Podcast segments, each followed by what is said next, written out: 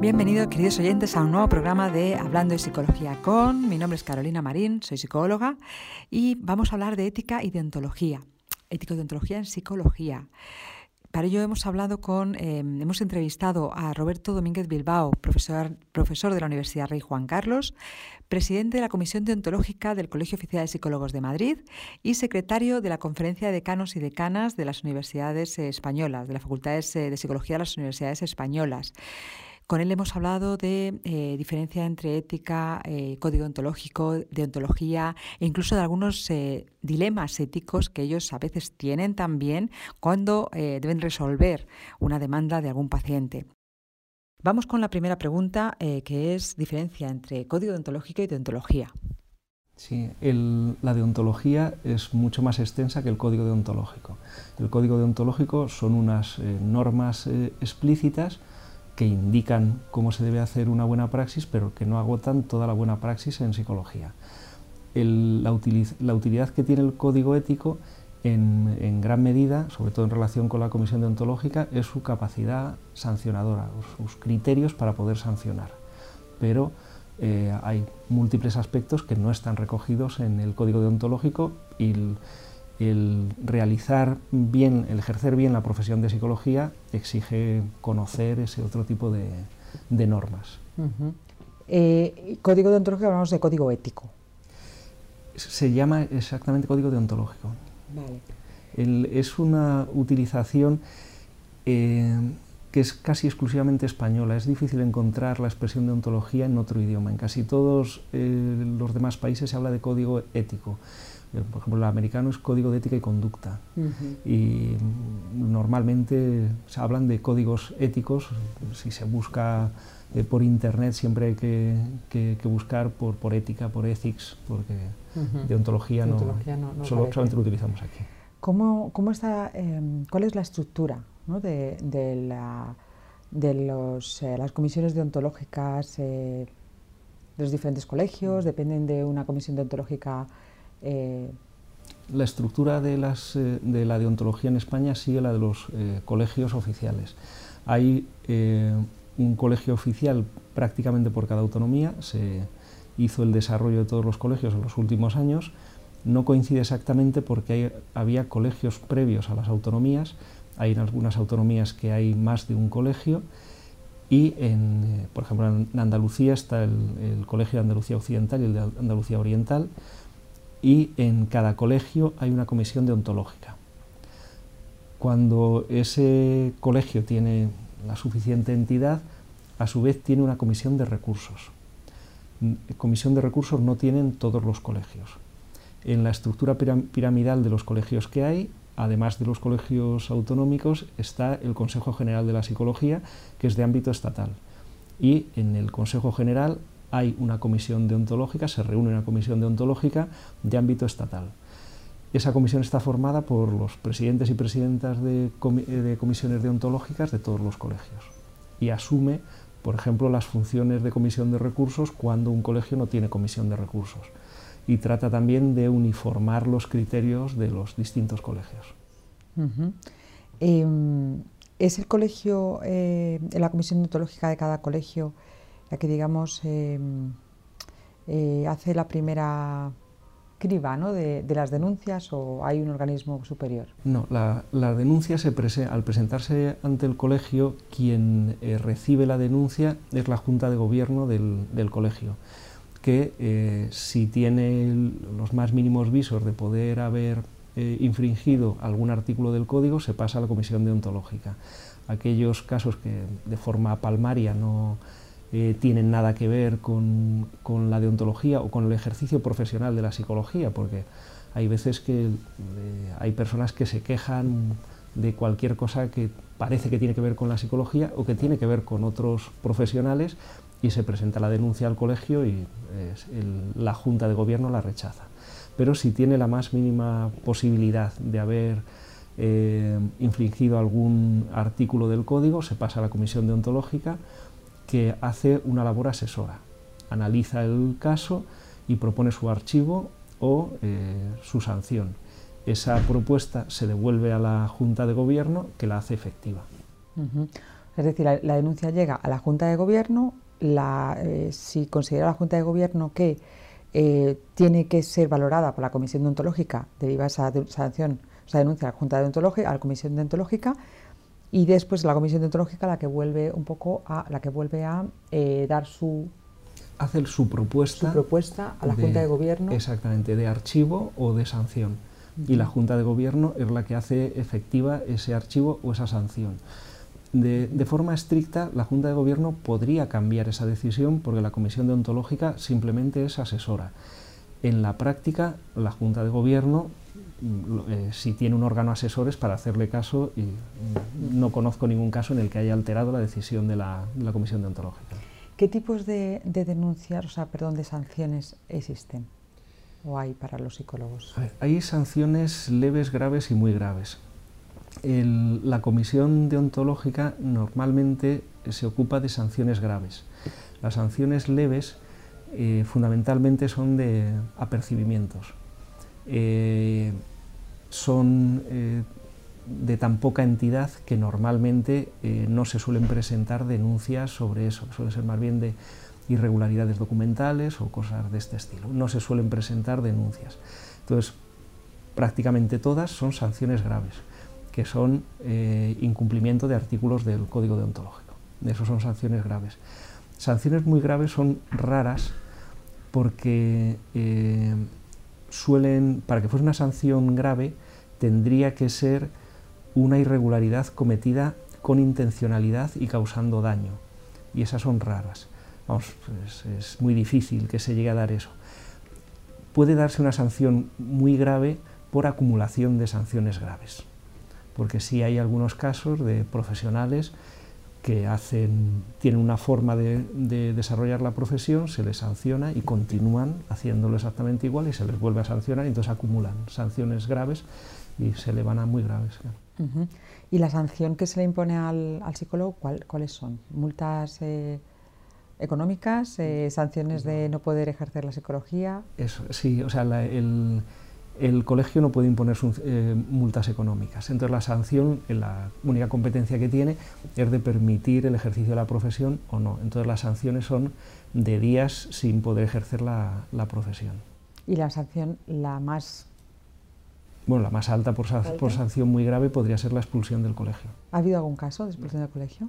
¿Cuál ha sido la sanción más las sanciones más graves que hemos, eh, en, el tiempo que yo llevo, han podido ser tres meses, creo, de, eh, retirada de su capacidad profesional.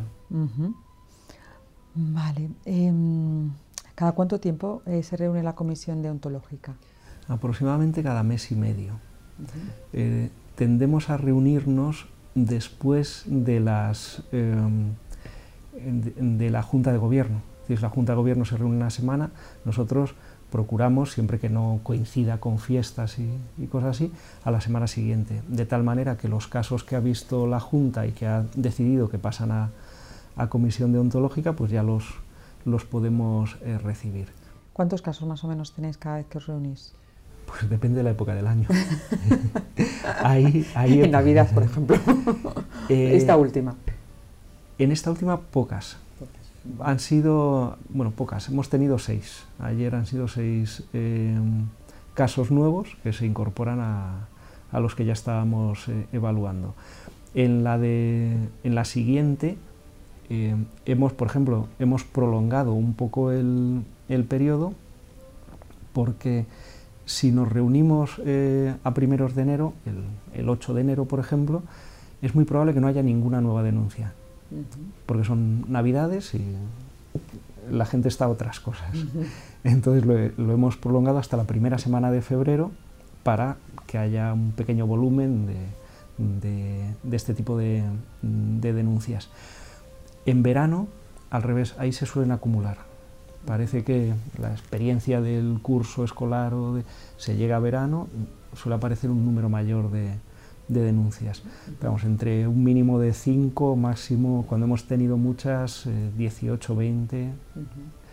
¿Cuánto tiempo se tarda más o menos en resolver una, un caso? Em, la resolución depende em, mucho de los plazos legales para notificar, recibir alegaciones, etc.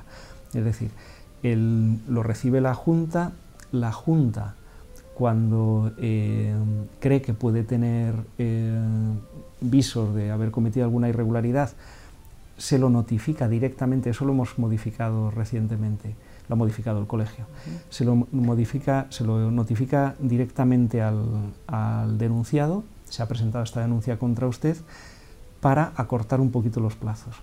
Tiene 15 días para eh, enviar sus alegaciones y a la, comisión ahora nos está llegando el caso con las alegaciones ya del, del, denunciado. Eh, el periodo de 15 días es un periodo flexible, porque es, esos 15 días es desde que recibe la notificación y hasta que la envía. Pero desde que la Junta lo envía hasta que lo recibe pueden pasar varios días, porque hay problemas de correo, porque no ha cogido el correo, porque se ha cambiado de dirección, entonces eso puede prolongarse.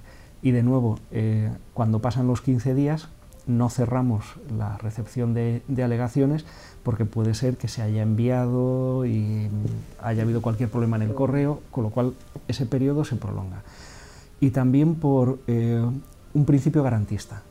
Es decir, si un profesional eh, presenta sus alegaciones, puede presentarlas normativamente hasta el miércoles y las presenta el jueves, las aceptamos. lo contrario, nos parece que sería eh, dejar una cierta eh, indefensión. Entonces, el, eh, plazo ahí procuramos recogerlo entre una cierta prudencia. Entonces, eso hace que se prolongue un poco. normalmente, después, el caso se suele ver en una comisión y se suele resolver para la siguiente. Con lo cual ahí pasa otro mes, mes y medio. Cuando se resuelve, sea archivo o sea sanción, eh, si, bueno, si es archivo se cierra el caso, podría presentar alegaciones el demandante, pero es, eh, no suele ser frecuente, pero cuando se identifican eh, infracciones y se propone esa acción, hay nuevas alegaciones por parte del, del colegiado presuntamente infractor. Con lo cual, en total pueden ser unos seis meses. Seis meses. Aproximadamente de un caso normal, sin problemas. Cuando el, problema, cuando el caso tiene problemas, por ejemplo, hemos tenido casos de personas que sistemáticamente no cogían la denuncia.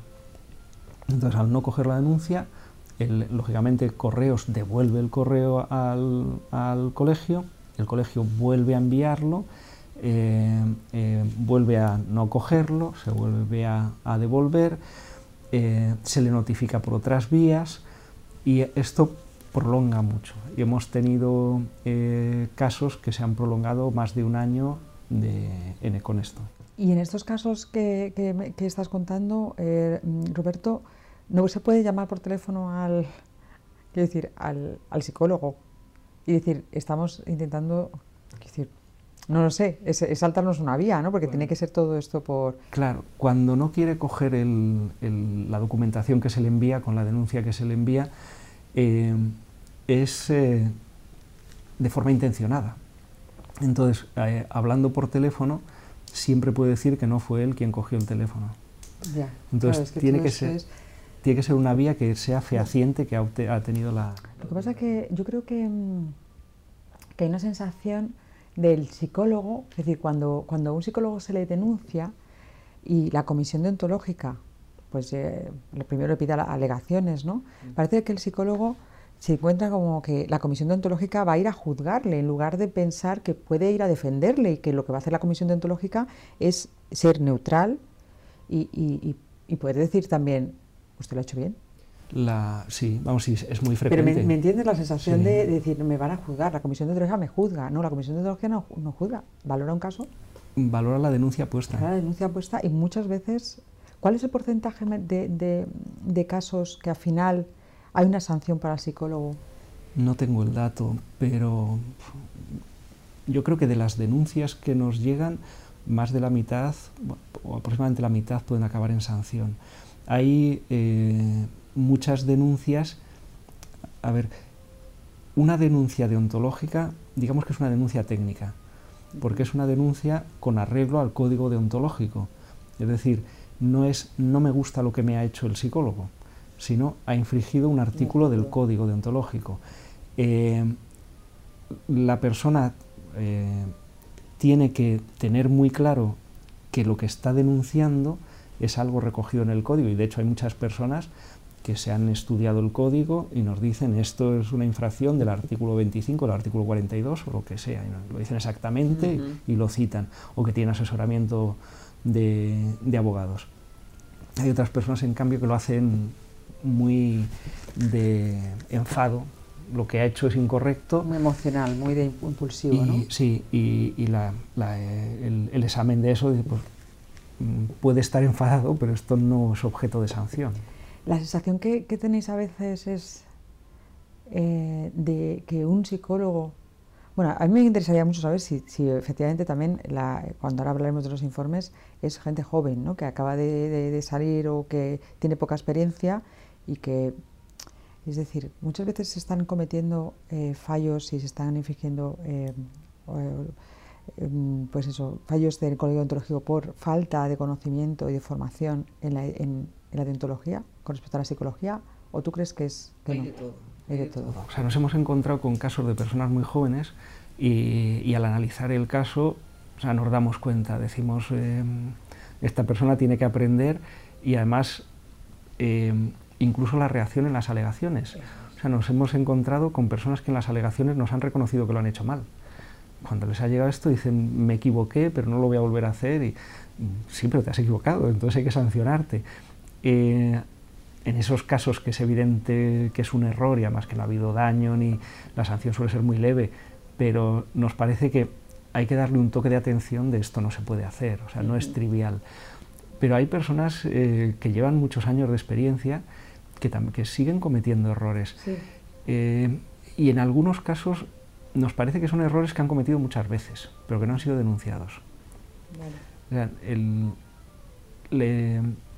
no hay una revisión sistemática de la actuación profesional de los psicólogos.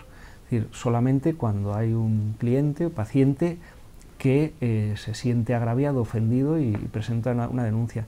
Entonces, eso en los clientes anteriores ha podido ser asumido como algo normal, bien hecho, natural, y pueden ser cosas que, por ejemplo, al cliente no le, eh, no le importe ni lo más mínimo. O sea, que sea un informe mal, mal hecho.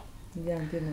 Entonces, si las conclusiones satisfacen sus dudas, sus, sus inquietudes, es suficiente para el cliente.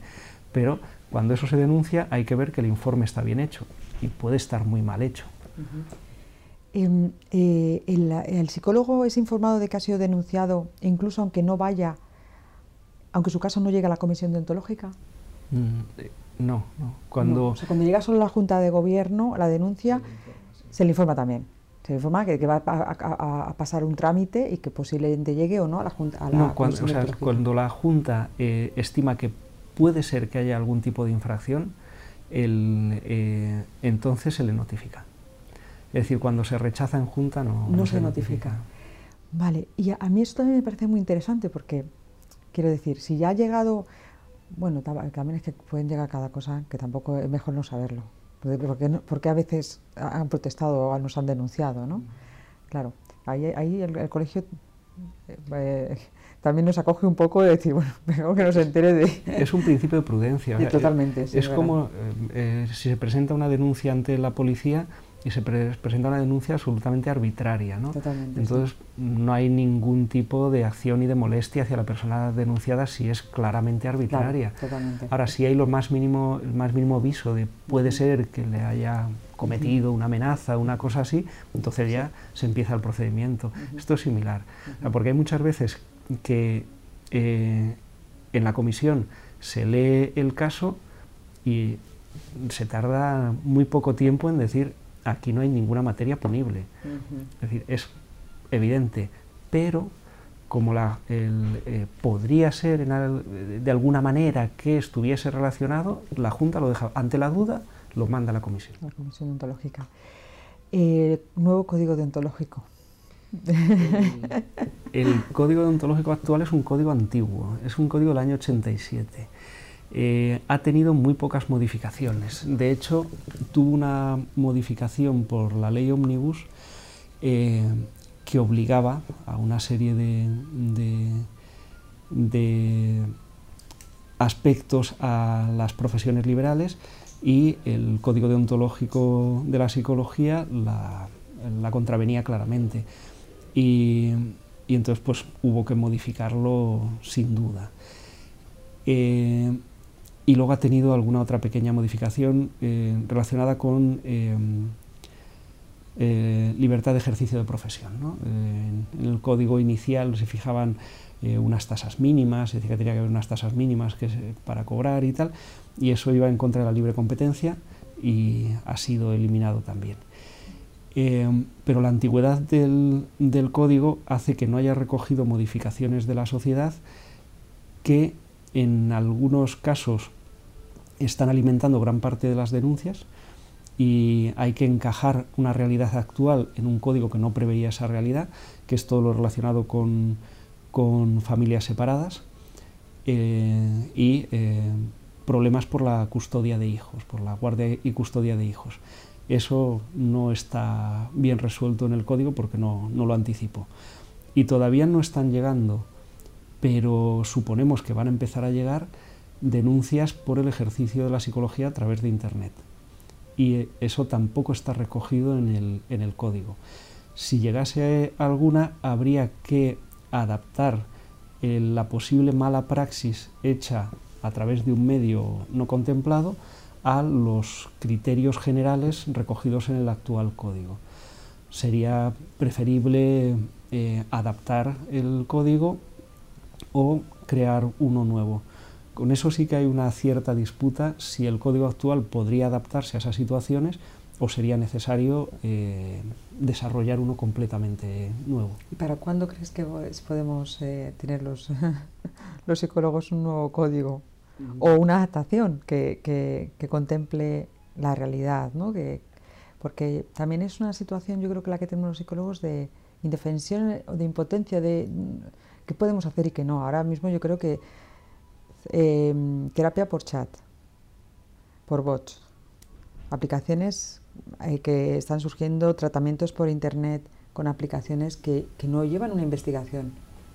Sí, a ver, todo eso en, el ámbito internacional se está intentando regular y hay muchas eh, indicaciones muy eh, sensatas y prudentes. Y aquí volvemos a lo, a lo, primero que decíamos, que el código deontológico no agota la deontología, la deontología es mucho más.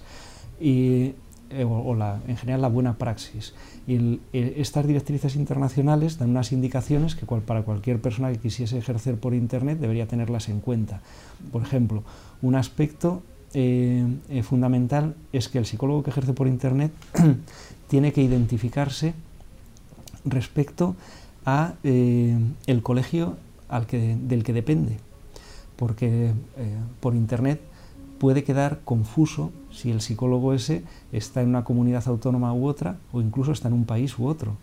Y si el psicólogo está ejerciendo desde otro país, eh, no se le puede exigir que cumpla las normas deontológicas de este. El cliente tiene que saberlo eso desde el primer momento. En las normas eh, internacionales, por ejemplo, una eh, indicación eh, es que siempre tiene que haber la posibilidad de ser derivado a una consulta presencial, en el caso de la clínica. ¿Por qué? Porque el caso puede tener una complicación y los recursos que tiene Internet o cualquier tipo de, intervención a distancia ser insuficientes.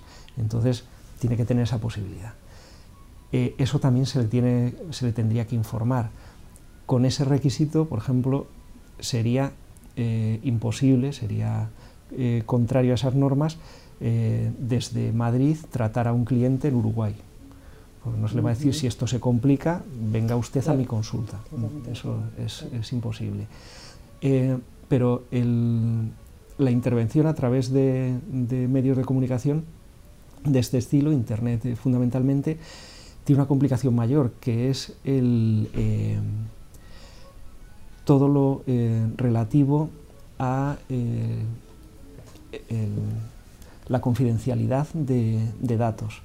A través de Internet se está utilizando un, medio que puede ser objeto de intervención por agentes externos. El psicólogo tiene que garantizar que ha utilizado todos los medios posibles para que eso no se produzca. Eso supone que el psicólogo tiene que tener ese, conocimiento. Si no lo tiene, tiene que contratarlo. Pero no puede esgrimir falta de conocimiento respecto a eh, encriptamiento de programas o de comunicaciones para ha habido una fuga de, información. Eso no, es una excusa válida. otro, otro, problema, por ejemplo, es la, de la verificación de identidades. Eh, el psicólogo tiene que eh, demostrar quién es y qué competencias tiene, eh, de tal forma que la persona que está siendo atendida esté segura de que le está atendiendo un psicólogo con las competencias necesarias para la actividad que está realizando.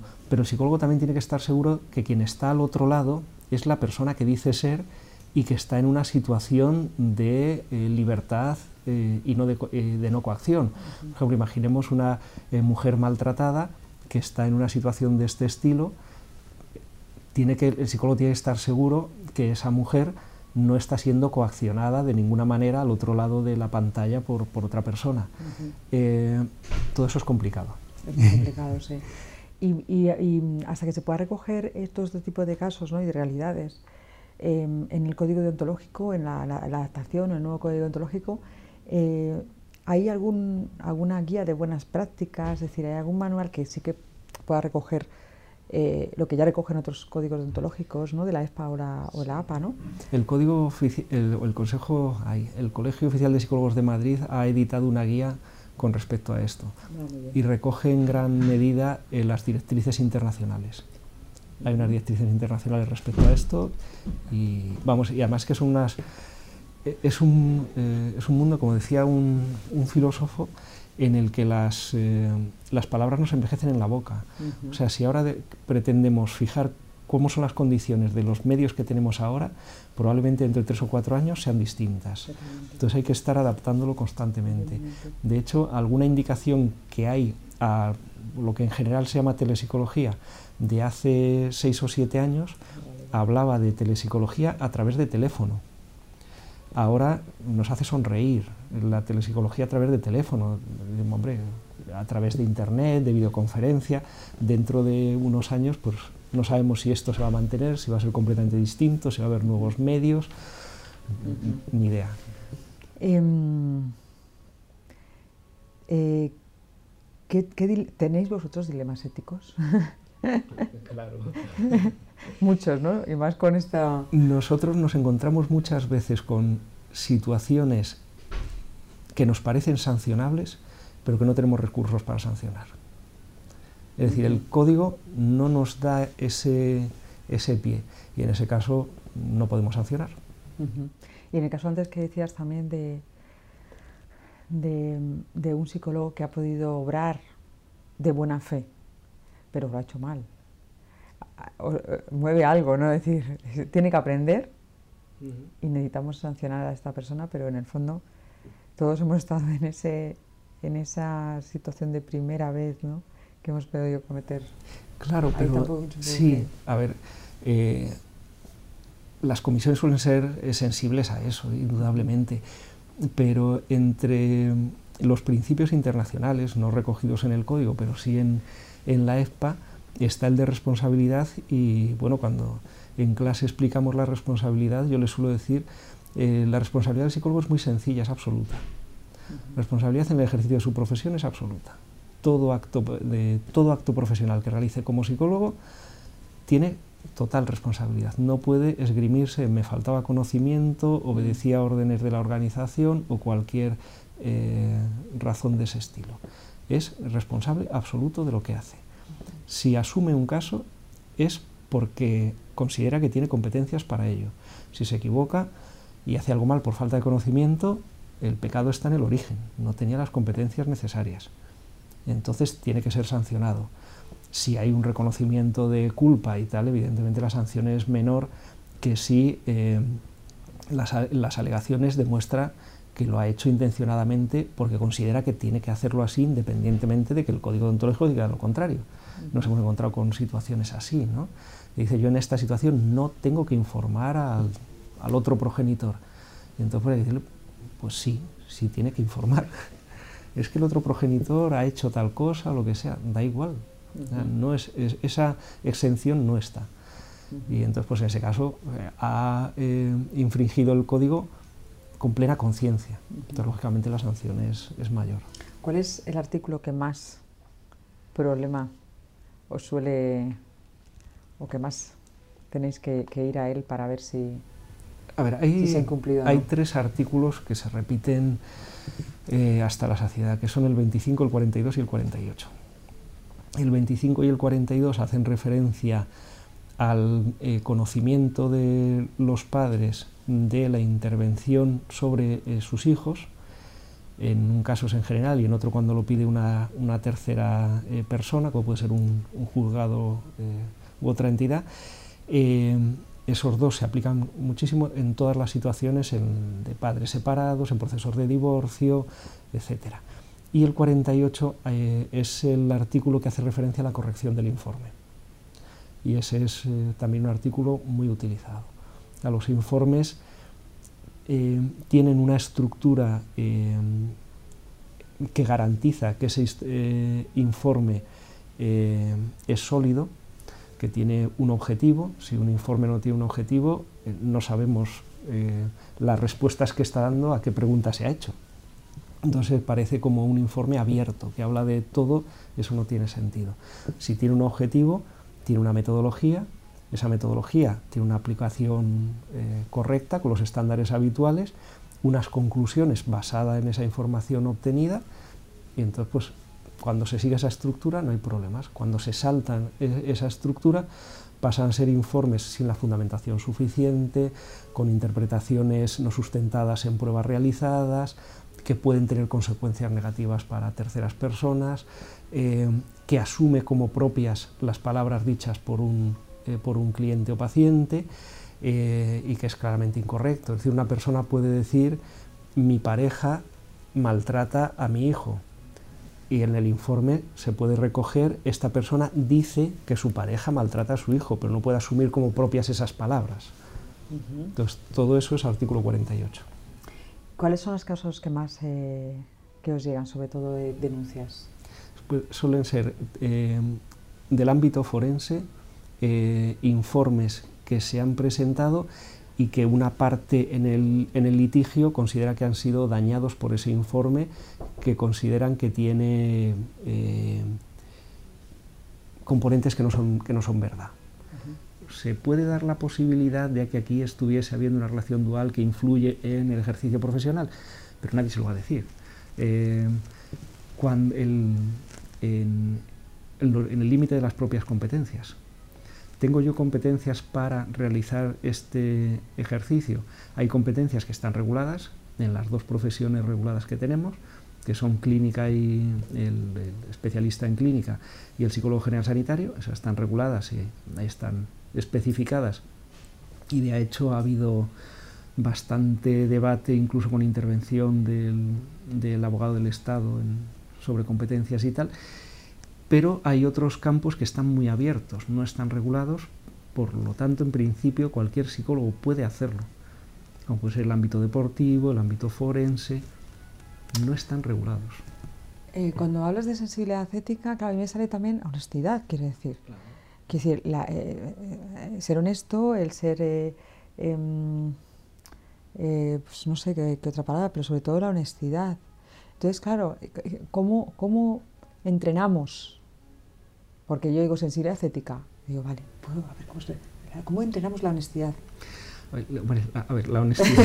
la honestidad tiene, lo que te quiero decir? La honestidad tiene un componente personal evidente, pero lo que, lo que sí que se puede formar es a identificar las competencias profesionales. Es decir, eh, cualquier persona, en, en, principio, podría hacer un informe forense. Cualquier persona, cualquier psicólogo, podría hacer un informe forense porque el, eh, un, informe pericial, porque según la ley los peritos son los que tienen la titulación específica, los que tienen formación específica y va bajando el nivel de exigencia en, los distintos puntos y el último es la persona que sabe mucho de algo. Y entonces, claro, cualquier psicólogo puede decir que sabe mucho de psicología y puede hacer un informe de ese estilo, pero un informe forense aunque no esté regulado, aunque no se exija una cosa, una titulación y una eh, formación determinada para poder ejercer, exige unas competencias determinadas, desde conocimiento del informe, de instrumentos que se pueden aplicar, etc. Entonces, ante una situación de este estilo, yo tengo las competencias suficientes para desarrollar eh, esta profesión. Puede ser que conozca las competencias y sepa que no las tengo, o puede ser que desconozca las competencias. Si desconozco las competencias, evidentemente no debo hacerlo. Em, estaba pensando, eh, o puede ser que, pienses que las tienes y no las tienes, quiero decir. Sí, te puedes equivocar. Te puedes, eh, decir, uno puede decir, yo sí que sé hacer un informe forense y os llega a vosotros un informe forense y decir, bueno, has puesto toda tu buena fe para hacerlo, pero no, no eres Claro, ahí estaríamos en el caso que decíamos antes de personas con poca formación o poca experiencia que creen que hacen bien una cosa con toda su buena intención, la hacen, la hacen mal, son denunciados y son sancionados. Te has equivocado. Eh, eso sí, siempre hay que tener en cuenta, eh, en, la, comisión la comisión deontológica funciona por denuncias. Es decir, no hace una revisión sistemática de ningún tipo de ejercicio profesional. Entonces tiene que haber una persona que se ha sentido ofendida o agraviada, presenta la denuncia y entonces interviene la, comisión deontológica. Como dices que, un alto porcentage de las, de las denuncias llegan por los informes, eh, y, yo creo que todavía existe un cierto, un cierta, una cierta duda ¿no? de quién puede hacer un informe. Acabas de aclarar que efectivamente un informe forense tiene que hacer aquella persona pues que a priori no tiene por qué tener un título en máster de forense, pero que tiene unas competencias determinadas y una formación determinada. Eh, un psicólogo general sanitario, un psicólogo clínico pueden hacer informes. Vamos al general sanitario, porque el psicólogo clínico parece que todo el mundo tiene claro que sí lo puede hacer ¿Un psicólogo general sanitario puede hacer un informe de parte eh, con un diagnóstico?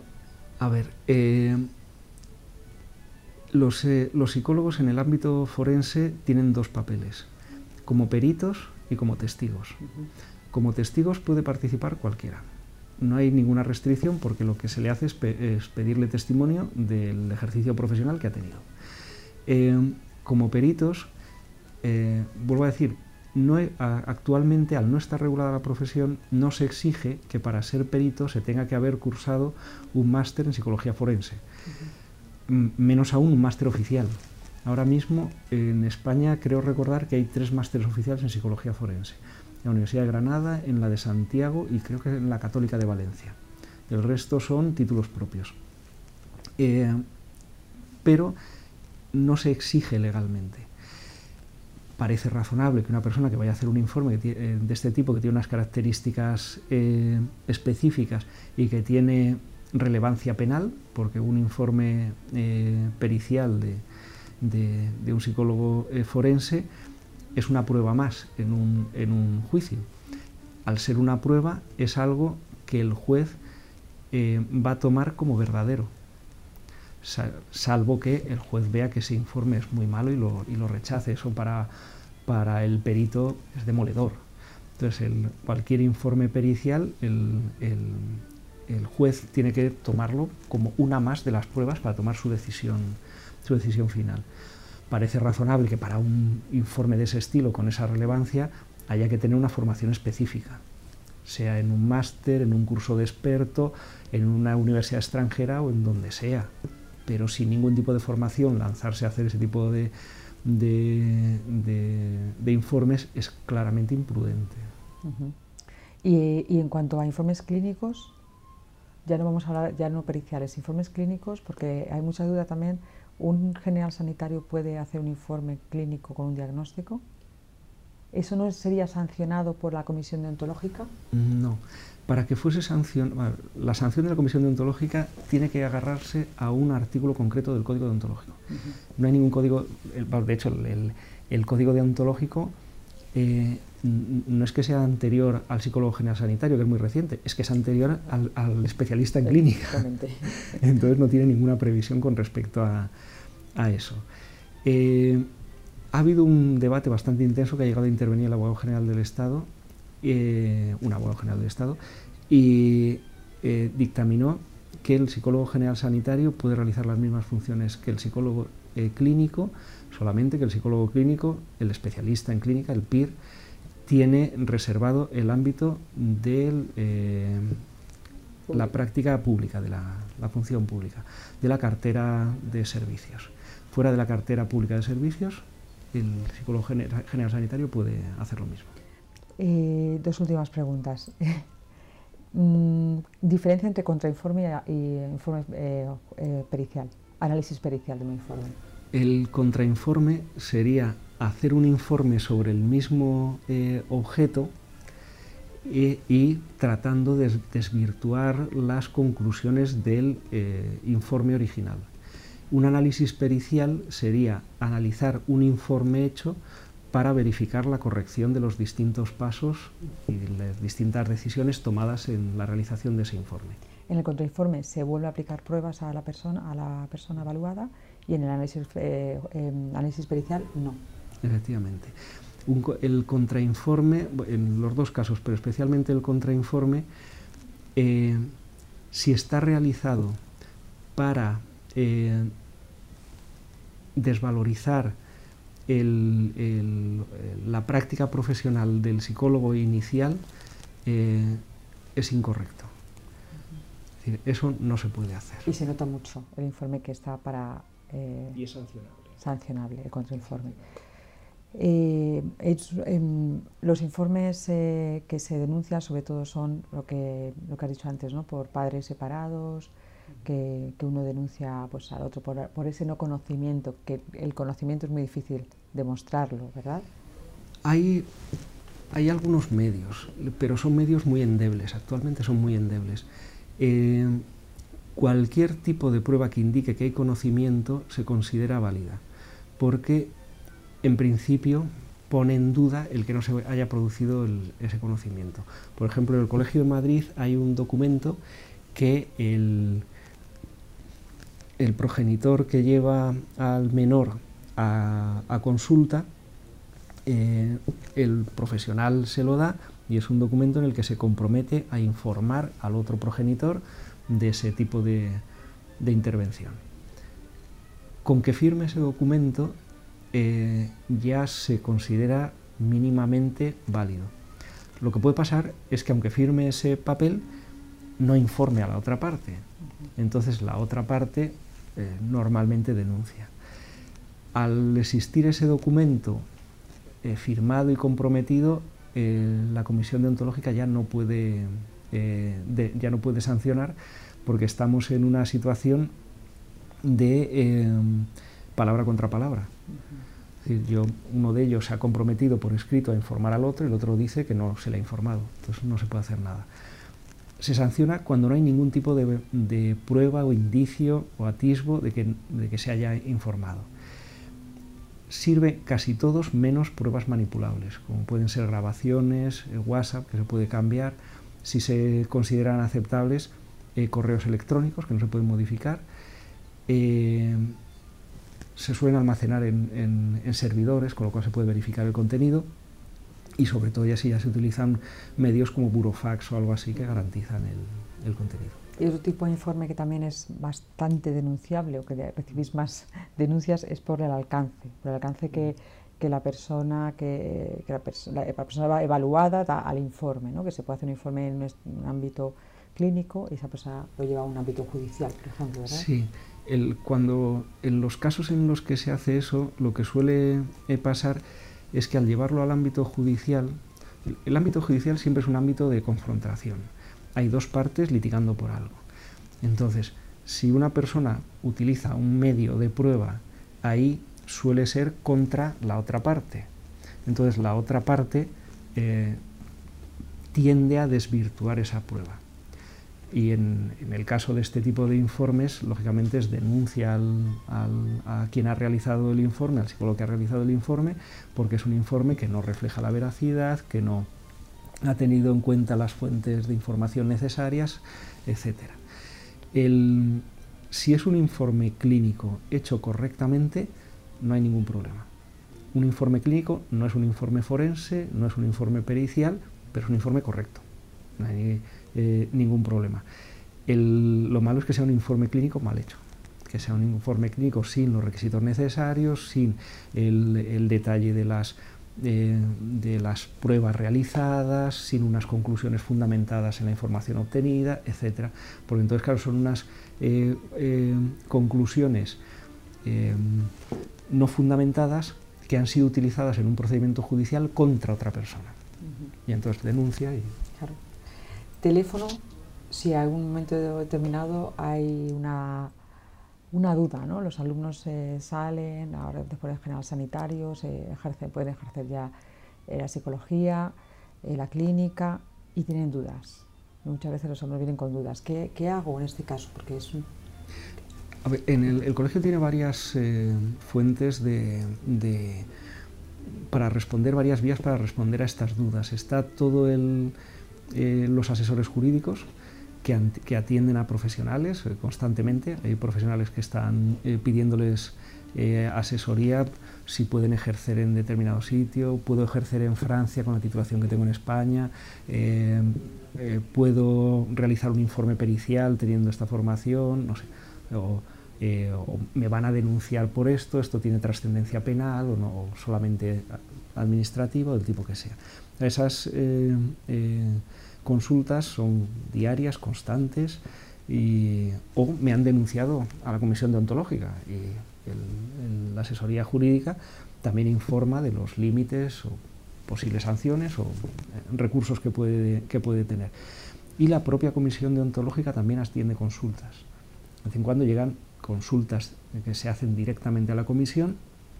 Si son conductas formales, digamos, eh, se contestan por el secretario de, la comisión. Es decir, por ejemplo, ¿cómo puedo poner una, una denuncia deontológica?